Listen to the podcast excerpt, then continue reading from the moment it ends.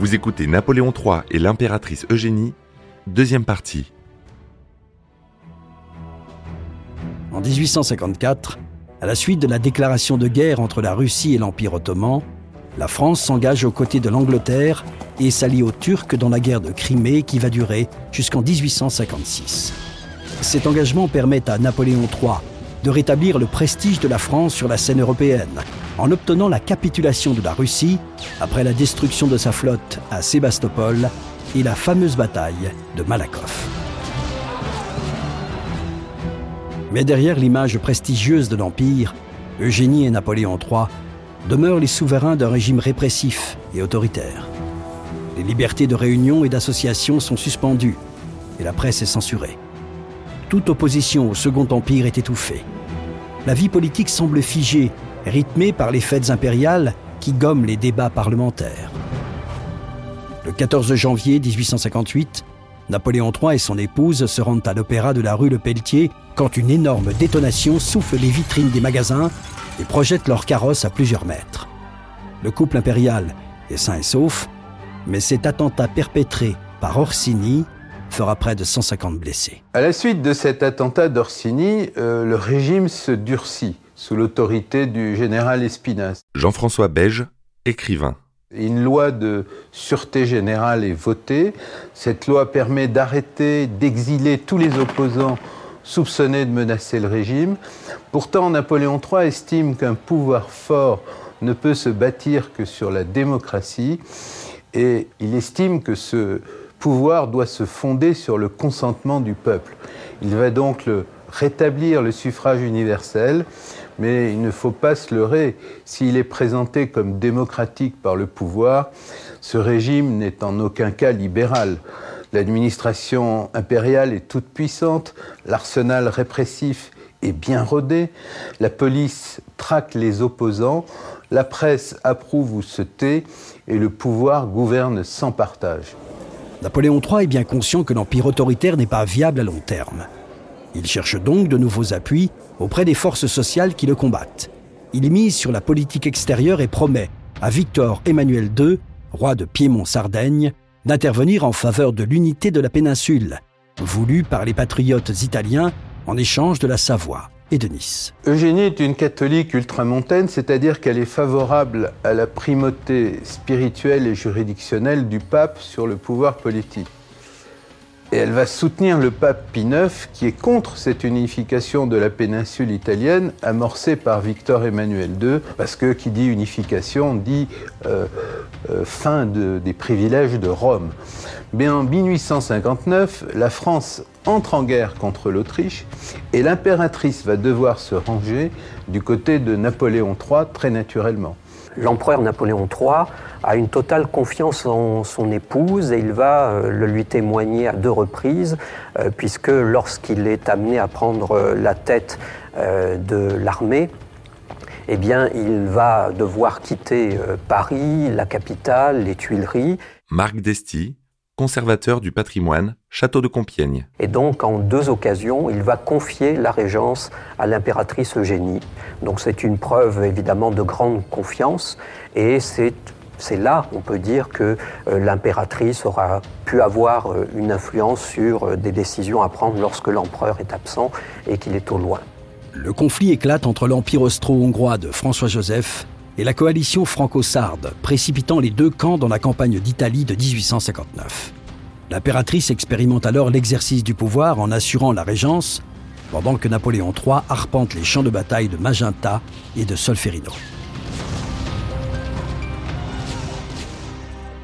Après son succès en Italie, l'empereur hésite encore face à une libéralisation du régime qu'il sait pourtant indispensable.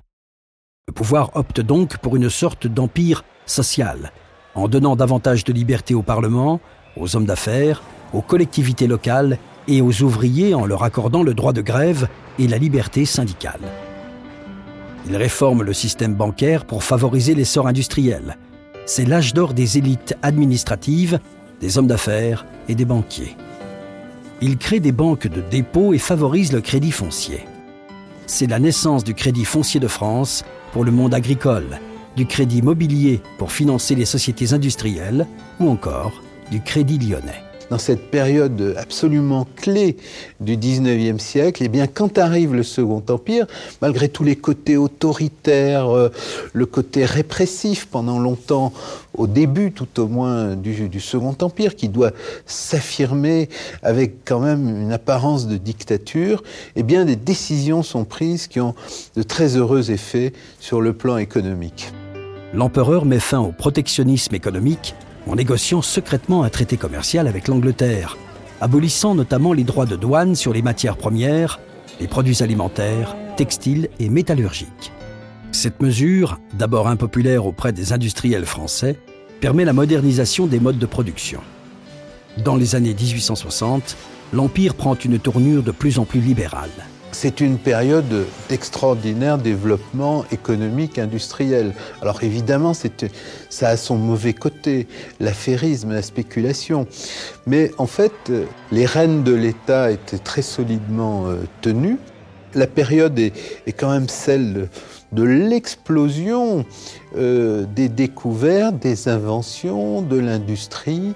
Napoléon III mise sur la révolution industrielle et les avancées scientifiques et techniques en soutenant les travaux de Louis Pasteur et en appuyant le projet de Ferdinand de Lesseps de percer le canal de Suez, inauguré par l'impératrice Eugénie le 17 novembre 1869.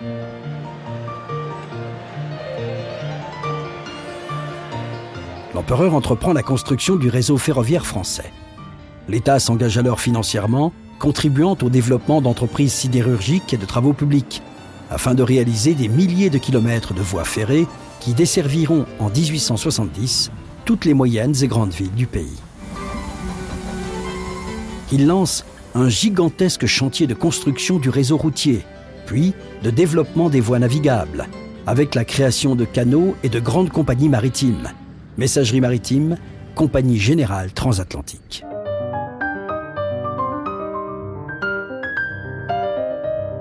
Sur le modèle de Londres, Napoléon III veut faire de Paris une capitale moderne débarrassée de son visage moyenâgeux, de sa réputation d'insalubrité et de surpopulation. Il va faire appel à un, monsieur prodigieux qui est le préfet Haussmann. Michel de Decker, écrivain d'histoire pour transformer véritablement Paris. C'est-à-dire que toutes les petites ruelles obscures, sombres, etc., vont être détruites et on va tracer les grandes artères que l'on connaît toujours aujourd'hui. Les grands boulevards sont des boulevards créés à l'instigation de Napoléon III. Georges Eugène Haussmann nommé préfet de la Seine en 1853, reçoit donc la mission d'aérer, d'unifier et d'embellir Paris c'est un chantier perpétuel. C'est-à-dire que les Parisiens de l'époque, eh ben, on leur dit euh, euh, qu'ils vont avoir de très beaux boulevards, qu'il va y avoir des ronds-points comme la place de l'Étoile, euh, une ville absolument moderne et, et, aérée avec des jardins publics, le parc Montsouris, le parc Monceau, tout ça. Tout ça est en gestation et pendant la période même du règne, tout ça est lancé à un rythme fou il y a énormément d'expropriations, etc. Paris est donc un chantier. Haussmann imagine une ville nouvelle percée de grands boulevards, d'axes de communication reliant les grandes gares, un modèle d'architecture découpé en 20 arrondissements où tous les citoyens trouveront leur place. Évidemment, il y avait euh, dans son intention certainement le fait d'embellir la capitale, mais aussi il se disait que, en cas d'émeute, comme il y en avait eu à la Révolution de 48 sous Louis-Philippe, eh bien dans les grandes artères, on pouvait quand même maîtriser la foule beaucoup plus facilement que dans toutes les petites ruelles il va faire ouvrir et créer l'opéra, l'opéra Garnier. Quand Eugénie pose la question d'ailleurs à Garnier, dit Mais c'est de quel style? C'est du style Napoléon III, Majesté, répond Garnier. C'est à ce moment-là, dans les années 1880, euh, puis après, et a fortiori 1900, que les, Parisiens euh, toucheront en quelque sorte les dividendes du Second Empire avec leurs très belles avenues, euh, très dégagées. C'est aussi l'émergence des grands magasins. Le tout Paris se presse au bon marché au printemps, à la Samaritaine, et de nouveaux édifices publics sortent de terre, comme l'Hôtel Dieu ou le Théâtre du Châtelet. Mais la transformation de Paris coûte cher. Les détracteurs d'Haussmann, qui le surnomment l'Attila de l'expropriation, vont bientôt l'accuser d'avoir mal géré et chassé les pauvres de la capitale. Dans son sillage, la révolution industrielle entraîne un culte du progrès qui s'expose à Paris entre 1855 et 1937, lors de grandes expositions universelles. Véritable vitrine techniques et artistiques, elle témoigne de la puissance, de la vitalité économique et de la maîtrise technologique des nations. Elles ont aussi pour mission de permettre l'échange du savoir entre les ingénieurs et créateurs des différents pays qui possèdent leur pavillon dans la rue des nations. Éphémère ou durable, l'architecture est à l'honneur. L'histoire retient la construction des palais de l'industrie et des beaux-arts pour l'édition de 1855, celle de la Tour Eiffel et du métro parisien en 1889.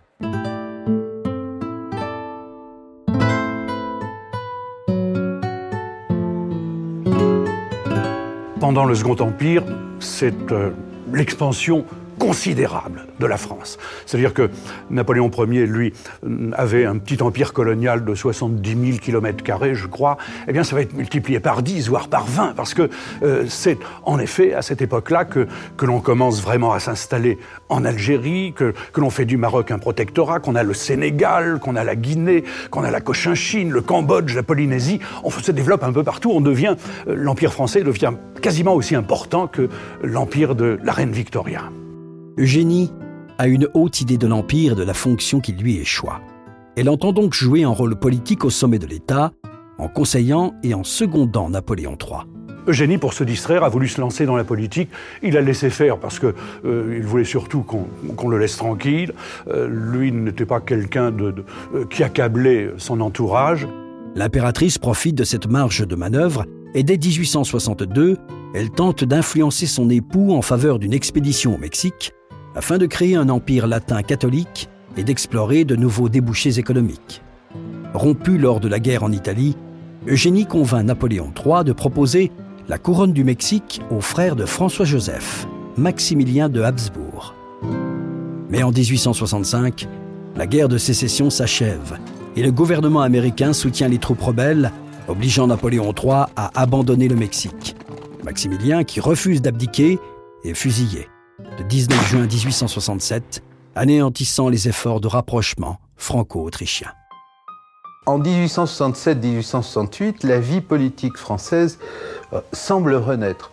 L'empereur annonce une série de réformes libérales. En fait, il s'agit de demi-mesures tempérées par un veto du Sénat. Il y a une libéralisation de la presse, une plus grande liberté de réunion, un droit d'interpellation pour les députés et les sénateurs. Napoléon forme un nouveau gouvernement avec à sa tête le républicain Émile Olivier. Eugénie tisse alors son influence politique en s'alliant à Eugène Rouher, qui était l'un des piliers de l'Empire autoritaire, qui considérait que l'expédition mexicaine était une grande idée et qui évidemment désapprouve ce virage libéral pris par l'Empire.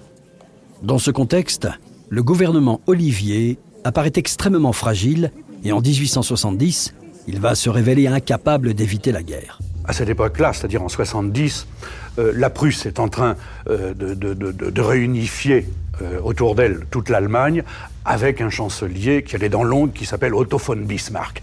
Et Bismarck, pour véritablement sceller son, empire allemand, se dit qu'il n'y a qu'une seule chose à faire, c'est une bonne guerre contre la France. Le 21 juin 1870, le prince franco-allemand Léopold de Hohenzollern-Sigmaringen se voit proposer le trône d'Espagne, vacant depuis deux ans.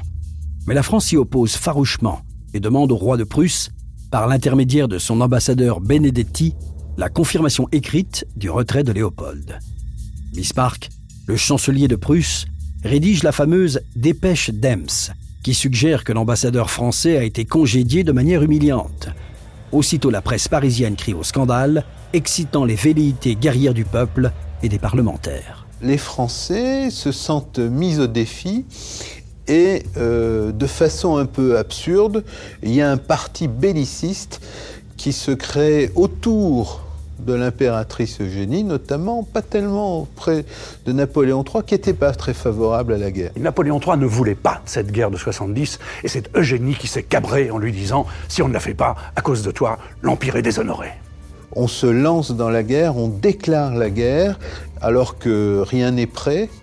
Euh, qu'il n'y a pas de stratégie militaire arrêtée. Il demande à son ministre de la guerre, qui s'appelle le maréchal Leboeuf, est-ce que nous sommes prêts? Leboeuf, qui n'a jamais mis le pied dans une caserne, lui dit Mais enfin, Majesté, nous avons des boutons de guêtre en réserve pour dix générations. Le 19 juillet 1870, la France déclare la guerre à la Prusse. Quand la guerre est déclarée, à la demande d'Eugénie, eh bien, Napoléon monte au front et s'aperçoit que les soldats cherchent leurs officiers, que les officiers cherchent leurs soldats, que l'armée est dans une débandade totale. L'empereur lui-même est très malade, mais il veut prendre le commandement des troupes et surtout sa femme euh, veut qu'il donne l'exemple du réarmement moral.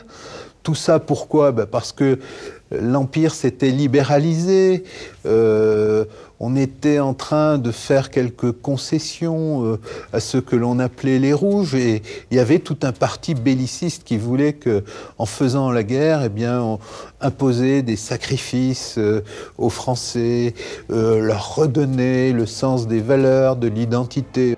À Paris, Eugénie assure la régence. Elle remplace le ministère Olivier par un cabinet sous la houlette du très conservateur comte de Palicao. Pendant ce temps, l'empereur déambule, malade, sur le champ de bataille. Il a été pathétique. On a souvent dit d'ailleurs qu'il était plutôt suicidaire. Il essayait de se faire tuer pendant cette guerre. Et ça a été affreux de bout en bout. Les soldats de l'armée prussienne sont plus nombreux et mieux préparés. Très vite pour les Français, la guerre tourne au cauchemar et les défaites s'accumulent. Le 2 septembre 1870, les troupes de Napoléon III sont encerclées à Sedan et au terme de la bataille, l'empereur lui-même est fait prisonnier. À Paris, les républicains demandent la déchéance de l'Empire et la foule prend d'assaut le palais Bourbon. Eugénie se réfugie chez le docteur Evans, un Américain, qui organise sa fuite vers l'Angleterre. Le 4 septembre 1870, Léon Gambetta, Jules Favre et Jules Ferry proclament la République et constitue un gouvernement provisoire de défense nationale. Celui-ci ordonne au peuple français de résister face à l'armée prussienne qui encercle la capitale. on ne peut pas être très indulgent pour l'impératrice Eugénie parce que elle a toujours voulu que l'empereur reste au front. Elle n'a pas voulu qu'il redescende à Paris, alors que lui voulait protéger Paris. Il voulait surtout être à Paris pour prendre des décisions. Il n'a pas pu. Euh, alors après, évidemment, euh, Eugénie se rachètera, ça deviendra une épouse exemplaire pendant euh, la période de l'exil en Angleterre. ce couple pour l'histoire apparaîtra complètement uni avec une impératrice dévouée à son mari. Au moment de la guerre de 1870, on peut se poser la question de savoir si elle n'a pas eu un rôle beaucoup plus pernicieux.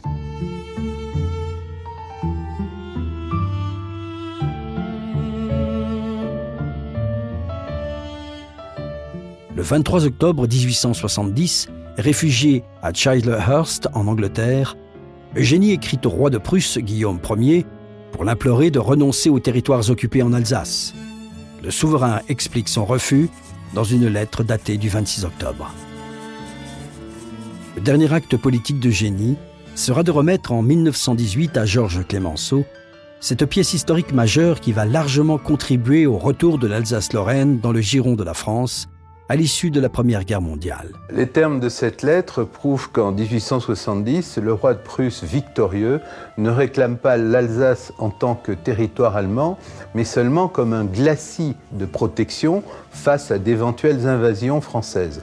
C'est à partir de ces considérations que le retour de l'Alsace-Lorraine à la France est alors inscrit parmi les buts de guerre. L'empereur déchu rejoint son épouse en Angleterre, où il meurt le 9 janvier 1873. L'impératrice Eugénie va euh, poursuivre l'éducation de son fils, qui va euh, vouloir entrer dans une école militaire anglaise. Marc Desti, conservateur du patrimoine, château de Compiègne. Euh, chose à laquelle finira par se ranger l'impératrice qui ne voyait pas ça d'un très bon œil au départ. Eugénie perdra aussi son fils, le prince impérial, engagé volontaire dans l'armée britannique en Afrique du Sud, et est tué à 23 ans par les Zoulous. Pour les Anglais, c'est vraiment euh, l'incarnation du jeune héros qui meurt euh, en brave. Gilles Grandjean, conservateur en chef du patrimoine, château de Compiègne et alors que euh, les Français ont presque totalement oublié euh, ce jeune prince dont on ne connaît guère que sa mort. C'est évidemment quelque chose d'assez tragique pour l'impératrice qui perd d'abord euh, l'empereur Napoléon III, puis ensuite son fils unique, le seul enfant qu'elle ait eu, alors qu'elle-même va vivre très âgée, hein, puisqu'elle a traversé toute la fin du XIXe siècle et le début du XXe. Eugénie qui voyage désormais sous le nom de comtesse de Pierrefonds, constitue une cour discrète dans sa villa Cyrnos du Cap Martin, où elle reçoit notamment son amie, l'impératrice Sissi. Alors elle était très active, hein. on peut la, rapprocher, faire un petit parallèle avec euh, Élisabeth d'Autriche, la fameuse Sissi. Euh, comme elle, c'est une femme dynamique, une femme d'action. Euh, l'impératrice Eugénie aimait beaucoup marcher et, même crapahuter, on peut dire. Et euh, donc, à partir du moment où elle s'est retrouvée seule, eh bien, elle va entraîner avec elle dames de compagnie, etc., dans des marches qui vont durer des heures. Elle va se faire construire une villa euh, sur euh, la côte d'Azur, au Cap Martin. Euh, elle va s'offrir un yacht, elle va voyager. donc elle sera extrêmement active jusqu'à la fin de son existence.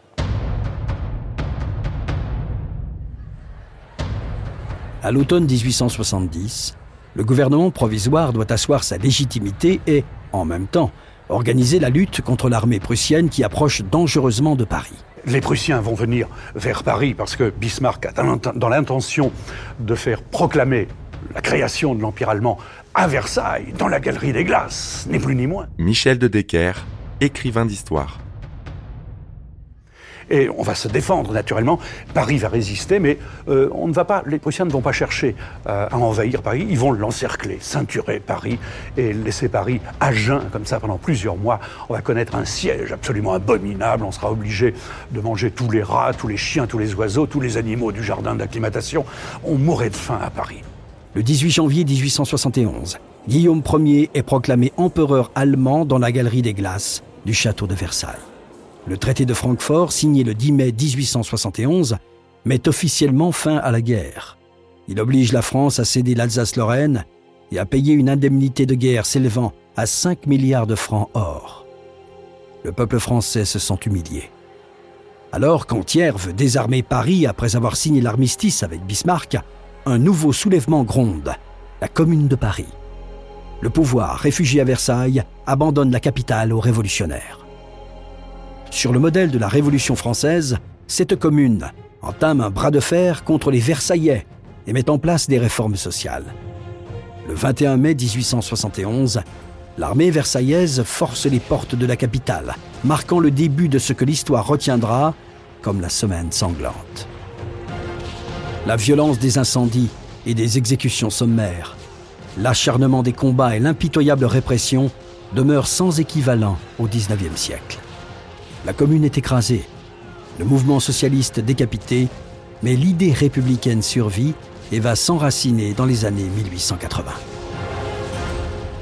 Malgré les crises profondes qu'elle va traverser, l'affaire Dreyfus et la Première Guerre mondiale, la Troisième République, qui va durer 70 ans, est un régime solide, fondé sur une nouvelle trinité, liberté, laïcité, souveraineté de la nation l'école devient un facteur de la construction nationale. L'enseignement primaire y est gratuit et obligatoire. La loi du 6 décembre 1905 entérine la séparation de l'Église et de l'État.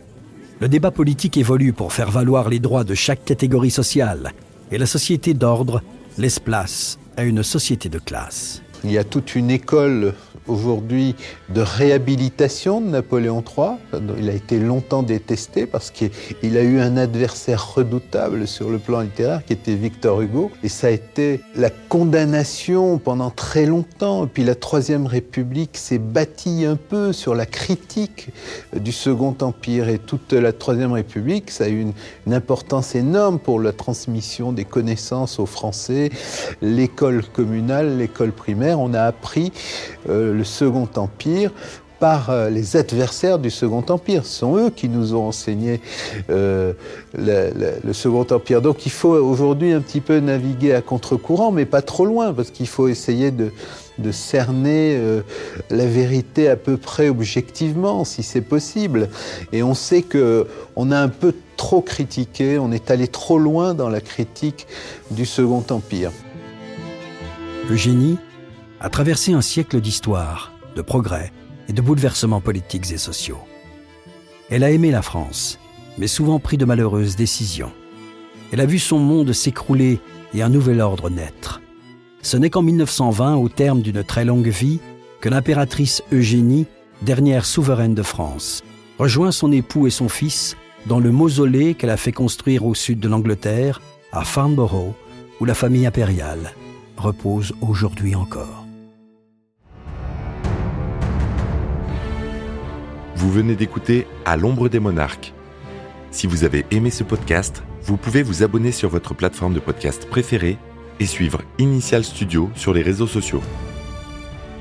À l'ombre des monarques est un podcast coproduit par Initial Studio et Merapi, adapté de la série documentaire audiovisuelle Les Rois de France, produite par Merapi. Cet épisode a été écrit par Thierry Bruand et Dominique Mougenot. Il a été réalisé par Franck Courvoisier. Production exécutive du podcast Initial Studio. Production éditoriale Sarah Koskiewicz et Mandy Lebourg assisté de Sidonie Cotier. Montage Johanna Lalonde, avec la voix de Morgane Perret.